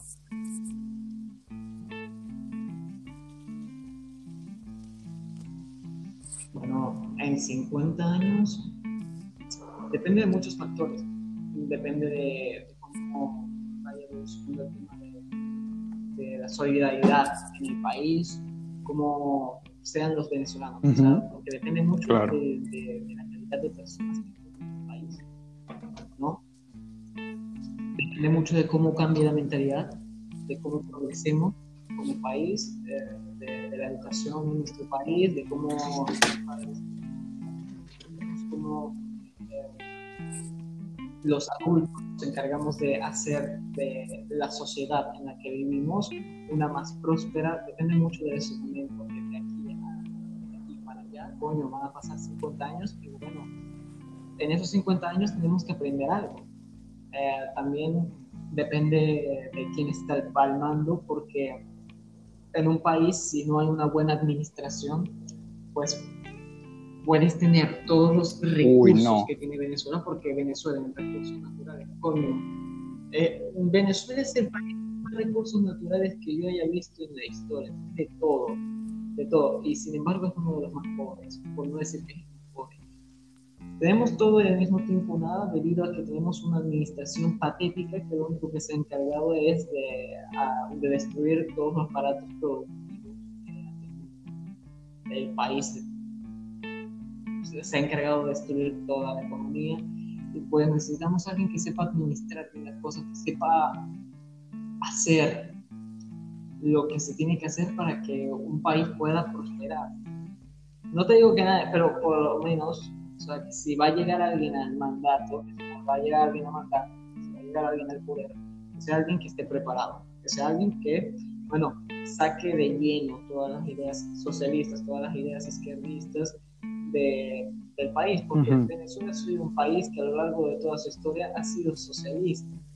Bueno, sí, en parte, siempre ha sido, o, está en el centro, centro izquierda, en el centro. Aquí en Venezuela no hay partidos. Y mientras no saquemos esa, esas ideologías, de momento, coño, te voy a ser sincero, no le han funcionado a Venezuela a lo largo de todos estos años. Si no lo sacamos del camino apuntamos a otra cosa, a optar esta vez por una derecha real, como fue en el caso de, Juan Vicente Gómez o en el caso de, Marcos Pérez Jiménez, recuerdo que al comienzo del podcast me dijiste que Venezuela era considerada un titán en Latinoamérica. Y es debido al mandato de, coño, el mejor presidente que ha tenido Venezuela, irónicamente y pues, ¿qué te puedo decir? En esos tiempos, Venezuela, esto es en base a las estadísticas, Venezuela era un país con un PIB per cápita sumamente alto, con una moneda que no superó al, al dólar, pero con una moneda que era muy, muy potente, que un bolívar, o sea, un dólar era equivalente a cuatro bolívares nada más, o sea, bueno, necesitamos regresar a esas ideas que, tenía este mandatario, regresar a esas, a esas gestiones y ver qué es lo que se puede hacer. Pero de momento lo que necesitamos es gente preparada. Lo que necesitamos es una Venezuela más solidaria, una Venezuela que se quite de la cabeza todas esas ideas que en, un, que en principio nos tienen donde estamos. Necesitamos una Venezuela que no piense en, bueno, el político que, el, eh, político que venga, el que me caiga mejor, o el político que me dé cosas. No, necesitamos dejar a un lado esa mentalidad de pobreza y empezar a comenzar a pensar en una, forma de punto más alto. Venezuela es un país con mucho potencial, el problema es que nunca se supo explotar. Y las personas estuvieron dispuestas a hacerlos, fueron abandonadas por el propio pueblo. Entonces, lo que necesita Venezuela es un cambio, lo necesita ya y de aquí a 50 años, pues lo veo complicado. Pero si serán las cosas como tienen que darse y llegan las personas correctas y Venezuela cambia y la gente decide cambiar para mejorar, ser, aportar su grano de arena para que podamos llegar a ser un país próspero, pues de aquí a 50 años, pues claro que se podría, claro que se podría. Pero si, nos va, si vamos a ser realistas, realistas al 100%, lo veo difícil, difícil, casi que imposible. Así que, bueno, no es por ser pesimista, sino por ser realista. en realidad es como que muy complicado que Venezuela eh, tenga una mejoría parcial en décadas. Y pues llegar a, que pasen 50 años, no te digo que Venezuela va a ser el país más pobre del mundo, pero si hay un cambio, Venezuela sí que podría llegar a ser Si no hay un cambio de aquí a 20 años, pues ya te, ya te, lo digo que en 50 años... Vaya, este... Eh, una no observación, sino comentario eh, como de aporte a lo que tú dijiste antes de empezar ya con, con el mío y, cerrar es de que coincido completamente y lo que dije, de que considero de que, de que Venezuela era el, era el titán de Latinoamérica, claro que lo era, y que es un país maravilloso y lleno de potencial, por supuesto que lo es, tiene petróleo, tiene playa, tiene turismo, tiene el, eh, mis universos, que esto lo digo porque hay, muchos eh, venezolanos que lo ven más como, y, claro, es válido, y yo también lo vería así, como patrimonio, de cierta forma, ¿sabes? O sea, y es algo muy relevante. Eh, y como tú dices, tenían una moneda muy poderosa. Me atrevería a decir que incluso a, a como estuvo el peso en su mejor momento, el peso mexicano, el, el Bolívar era una moneda muy, muy fuerte. Entonces yo para empezar, mm, espero de todo corazón que puedan eh, seguir adelante porque simplemente Venezuela, al igual que México, al igual que Argentina, al igual que Perú, al igual que Chile, al igual que Ecuador, al igual que toda Latinoamérica, como dijo, eh, vuelvo a citar a uno de mis artistas favoritos, como dijeron, bueno, una de mis bandas favoritas en, este caso, eh, Calle 13, Latinoamérica es un pueblo sin piernas, pero que camina por supuesto que yo, a ver, como tú dices, en, el caso, no, no, estoy más enterado que tú respecto a la, la situación de, de, Venezuela, pero yo sí creo que si se quiere, se puede. Y, a ver, no, no estoy diciendo que no, si a huevos iba a pasar, no lo sé. Por supuesto, espero que sí. Y si sí, enhorabuena y qué genial. Y, para dar, dar lugar a, a, mi, a mi, eh, mi punto, por decirlo de alguna forma, ya respecto a México, como te dije, yo estoy en un plan o en una idea de que México esté en un... Eh, lo que domina México es la violencia, lamentablemente. Es yo creo que uno de los mayores problemas que, que enfrenta México, la violencia. México es un país violento, lamentablemente es algo que honestamente dudo muchísimo que en 50 años ni en 100 vaya a cambiar México desde siempre. Ha sido un país violento de tal o cual manera. Sin embargo, en mi caso particular como mexicano, yo sí creo que, en, a ver, no te digo que en 50 años vayamos a ser un país de primer mundo. Sin embargo, sí creo que va a haber, o que puede haber, un cambio bastante, bastante considerable, porque en México, eh, independientemente de, lo que dije anteriormente, porque no, no es como que yo piense que todos los mexicanos son, son agachados y huevones, muchos lo son, lamentablemente, y por agachado y huevón simplifiquémoslo con decir que son conformistas, muchos. Pero sin embargo, cada vez más se va uniendo gente en pro de tal o cual lucha. Y se han hecho bastantes logros de cierta forma.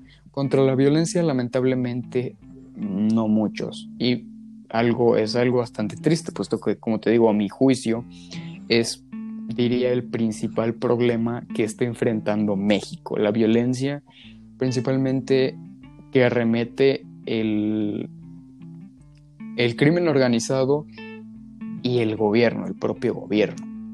A fin de cuentas, yo pienso que ese es el, el principal enemigo, por decirlo de una forma, de México, la violencia y, y bueno, a ver, en México, una de las, esto vas a pensar, es, no, no tiene nada que ver, pero sí tiene que ver ya está, está en proceso la, la legalización de la marihuana.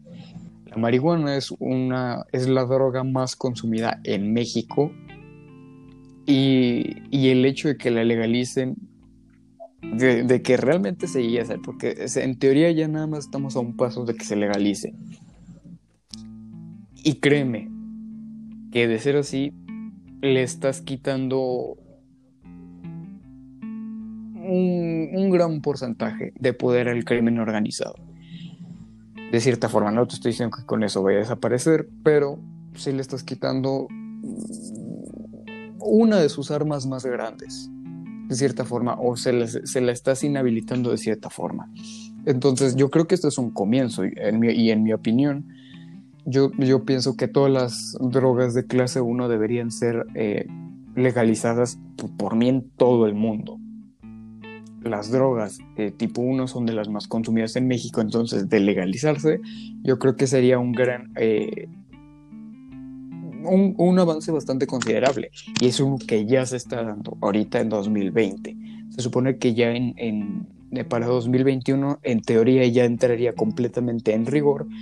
Si me preguntas a mí, con unas eh, limitaciones bastante, valga la redundancia, bastante limitantes, puesto que, eh, no sé, han puesto bastantes trabas, pero créeme que el simple hecho de que una, un adulto, una persona mayor de 18 años, pueda comprar marihuana de forma legal y no tenga que recurrir sí o sí al crimen organizado, le estás quitando un arma bastante, bastante fuerte a uno de los principales enemigos del país. Esto hablando, te digo, meramente de, la violencia, pero México eh, lidia con muchos otros problemas, con problemas de salud, es el país del mundo con mayor eh, índice de, de obesidad infantil, un sistema de educación bastante mediocre, uno de los países más corruptos del mundo, y si no es del mundo, por lo menos de Latinoamérica, tenemos un líder que actualmente es de los más pendejos que ha tenido, en mi opinión, quizá no es el más sangriento, pero sí es el más estúpido que ha tenido México. Y ya te digo yo que un, un líder pendejo hace más daño a un pueblo que un líder sangriento. Y puede, puede, y puede derramar hasta más sangre sin siquiera darse cuenta, créeme. Entonces, de aquí a 50 años, a ver, ya estamos arremetiendo de cierta forma contra uno de los más grandes problemas que enfrenta el país. La obesidad infantil, que, eh, también es un problema, pero yo sí creo que en, un momento se llegue a, a entrar en rigor, por así decirlo, un cambio, o se lleve a cabo un cambio, al igual que... ¿Cómo, perdón? Aquí es al revés desnutrición. Ay, no. el, problema no es de obesidad. Es, algo muy triste, créeme. Y, y, te digo, corrupción. Los líderes mexicanos siempre han sido muy avariciosos, muy avariciosos, muy estúpidos, entonces, uff, yo creo que quizá ya va siendo hora de darle lugar a, a alguien que vaya del, en pro del pueblo meramente. Y no estoy hablando de Andrés Manuel, porque él dice ir en, pro del pueblo, pero no es más que un pendejo. Yo hablo de alguien, alguien del pueblo, alguien del pueblo que vaya al gobierno y yo creo que sí se puede ir empezando a hacer un cambio. Poco a poco, te digo, de aquí en 50 años, quizá no un cambio de 360 grados, pero sí un considerable eh, avance, yo creo que sí puede haber. Yo digo que sí va a haber. Pondría las, las manos en el fuego a que sí, porque te digo, ya están empezando a haber cambios, ya están empezando a haber gente que realmente quiere hacer un cambio, que realmente está desviviéndose por hacer un cambio. Yo tengo mucha fe. Tengo mucha, como diría el Toreto, tuve fe. Yo sí creo. Yo en 50 años, cuando. Si es que sigo vivo, por supuesto, yo voy a decir a huevo, tuve fe. Sí creo y espero, por supuesto, de que vaya a haber un cambio en pro. Y, y ya para finalizar, reitero lo que digo y esto va para absolutamente todos los países de Latinoamérica. Latinoamérica es un país sin piernas, pero que camina. Es todo lo que tengo que decir. Y bueno, Fred, eh, esa es mi conclusión finalmente y créeme, fue un completo gusto tenerte aquí conmigo. tú sabes, pues, de hecho, diría que eres el invitado más recurrente que he tenido y no es por nada. Eres fácilmente de las cinco personas más inteligentes e interesantes que conozco. Para mí es un deleite estar hablando contigo. Eres un amigo para mí completamente. Y, desde luego que estás invitado para quizá un próximo paréntesis o incluso si abordo un tema respecto al, al, eh, al doblaje, que yo sé que es tu especialidad, estás más que invitado, por supuesto, unas 558 veces más o menos, por lo menos, estás invitado por completo. Este, fue un completo gusto el, el que hayas aceptado la invitación el gusto fue mío. y, bueno, reitero, estás más que invitado, fue un completo gusto. Y bueno, chicos, esto fue todo. Me. Honestamente terminé con un sabor agridulce de boca porque si bien estuve teniendo una conversación bastante interesante con una persona bastante interesante, quizá pues no hablamos de los temas más lindos que se podría tocar, pero yo creo que es importante, sano y válido no exponerlo, porque a ver, no soy un pinche influencer, pero sí compartirlo para que la gente pues vea y como la, la, el consejo que tú, que tú diste a todos tus paisanos venezolanos. Yo no soy venezolano, pero si estuviera en tu lugar, bueno, en su lugar como, como venezolanos, yo creo que sí lo tomaría bastante en cuenta. Entonces, si hay algún venezolano que escuche estas madres, considéralo. Considéralo. Y bueno, esto fue todo. Muchísimas gracias de nuevo por haber aceptado la invitación. Y bueno, chicos, esto fue todo. Les deseo bonitas mañanas, tardes, noches o a la hora que estén escuchando esto. Yo fui León.